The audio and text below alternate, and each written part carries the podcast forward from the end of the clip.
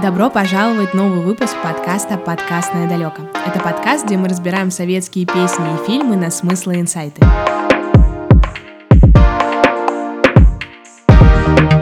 Меня зовут Катя, я бывшая радиоведущая, а теперь веду этот подкаст. Сегодняшний выпуск я хочу посвятить одному из знаковых мультфильмов советского времени «Трое из Простоквашино», от которого в нашем современном мире осталось не только тепло на душе, но и множество выражений, ставших уже крылатыми.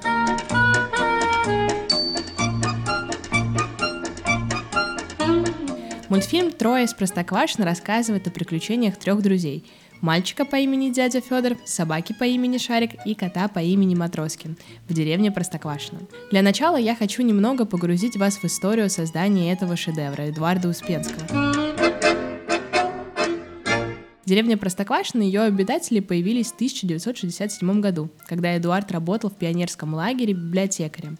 Именно тогда он начал сочинять про дядю Федора. Первый выпуск, осуществленный Союз мультфильмом, назывался «Трое с Простоквашино». Его показали зрителям в 1978 году. При создании персонажей и анимации использовались различные техники и стили, чтобы создать мультфильм более уникальным и привлекательным для зрителей всех возрастов. Кстати, о создании персонажей. Дядя Федор был единственный персонаж, к единогласному образу которого так и не пришли создатели мультфильма. В результате в разных сериях дядя Федор выглядит по-разному. А меня дядя Федор зовут. Левон Хачатрян создал образы почтальона Печкина, дяди Федора и его родителей. А Николай Ярыкалов был создателем кота Матроскина, Шарика, коровы Мурки и теленка Гаврюша. Сложнее всего работа продвигалась над образом Голчонка. Птичка никак не получалась такой, какой ее хотел видеть режиссер. В результате над ней пришлось потрудиться сразу нескольким художникам-мультипликаторам. Кто там? А у некоторых персонажей были реальные прототипы. Например, внешний облик мамы дяди Федора Ливон Хачатрян срисовал со своей жены, актрисы Ларисы Мясниковой. Маленького роста, короткая прическа, в очках. Режиссер Владимир Попов внес свои поправки. В частности, на эскизе они были круглые, но Попов считал, что лучше квадратные. Известно, что сама Лариса Мясникова не была довольна результатом, уж слишком капризно и нервно выглядела на экране списанная с нее героиня. Однако та самая форма очков заставила ее сменить гнев на милость. Я бы таки ни за что не надела. Надеюсь, все это понимают, и никто не станет ассоциировать эту вашу маму со мной. Я же говорила, что просто не могу жить без нашего простоквашина. Кабы не было зимы в городах и селах. Во многом своим успехом Простоквашино обязаны знаменитым актерам, озвучившим героев. Лев Дуров подарил свой голос Шарику. Шарик? Я из простых собак, не из породистых. Олег Табаков Матроскину. Неправильно ты, дядя Федор, бутерброд ешь. Ты его колбасой кверху держишь, а надо колбасой на язык класть. Так вкуснее получится. Мария Виноградова, дядя Федор. Чтобы продать что-нибудь ненужное, нужно сначала купить что-нибудь ненужное, а у нас денег нет. Валентина Талызина его маме и Борис Новиков почтальону Печкину. Это я, почтальон Печкин, принес заметку про вашего мальчика. Сама сюда дошла на лыжах. Кстати, не так давно Союз мультфильм снял продолжение мультфильма в виде сериала. Как известно, Эдуард Успенский был возмущен данным фактом, так как своего согласия на дальнейшее использование персонажа он не давал. Но кому на самом деле принадлежат права, это нам никто не расскажет. Хотя Союз мультфильм снимал на основе принадлежавшей ему франшизе. Но в итоге Успенский и Союз мультфильм договорились насчет выплат роялти. Это произошло в августе 2018 года. А 14 августа 2018 года Эдуарда Успенского не стало. Но несмотря на эту трагичную новость, мультфильм продолжает жить до сих пор. До сих пор снимаются новые серии, новые сезоны, но я хочу поговорить именно о тех, которые выходили, когда мы были еще совсем-совсем маленькие. Вообще, основные инсайты, которые можно вынести из серии мультфильмов про деревню Простоквашино, самое главное, то, что хотел донести до нас автор, это то, что дружба — это когда ты можешь помочь своему другу в любой ситуации, даже если это кажется невозможным. Дружба и взаимопомощь важны для всех, даже если ты не знаком с человеком. А любовь к животным может быть сильнее, чем любовь к людям. Природа — это источник красоты и вдохновения для человека, а путешествия могут быть интересными и познавательными, даже если они происходят в сельской местности. А семья — это самое важное, что есть в жизни человека.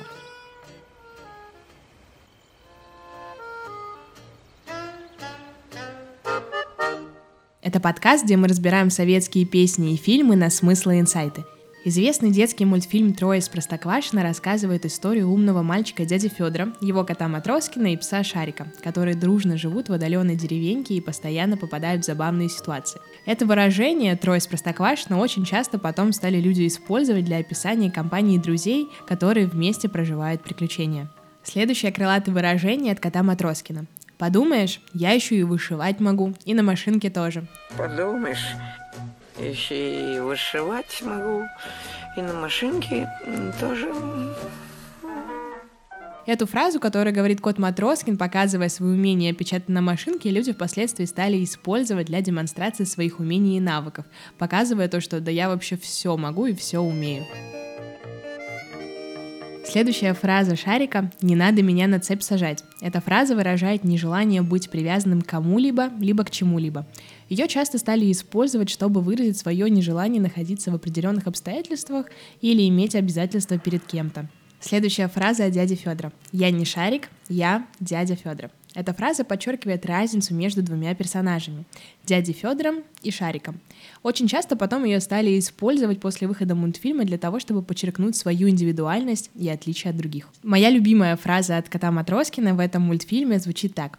«Поздравляю тебя, Шарик, ты балбес». Поздравляю тебя, Шарик, ты балбес. Это шуточная фраза, которую можно сказать человеку, который совершил глупый или забавный поступок. Она часто используется для выражения дружеской насмешки или иронии. Следующую фразу часто мне говорила моя мама. Звучит она так. Наша квартира напоминает мне игру. Что, где, когда называется. Это так говорят люди, когда в квартире царит полный беспорядок и хаос, прямо как в игре «Что, где, когда». Наша квартира мне телевизионную передачу напоминает.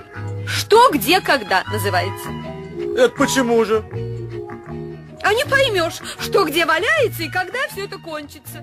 Следующую фразу очень часто тоже мне говорили мои родители в детстве. Средства у нас есть, у нас ума не хватает. Эта фраза часто означает то, что у кого-то есть деньги, но нет интеллекта или мудрости для использования этих денег в нужных целях. Следующая цитата. Ну и что это? Это что за народное творчество? Это индейская национальная народная изба. Фиг вам называется. Таким своеобразным названием жилища индейцев, которое называется на самом деле Вигвам, Шарик хотел донести то, что он не хочет сейчас общаться с котом Матроскиным, поэтому он нарисовал ему Фиг вам. Это индейская национальная народная изба. Фиг вам называется.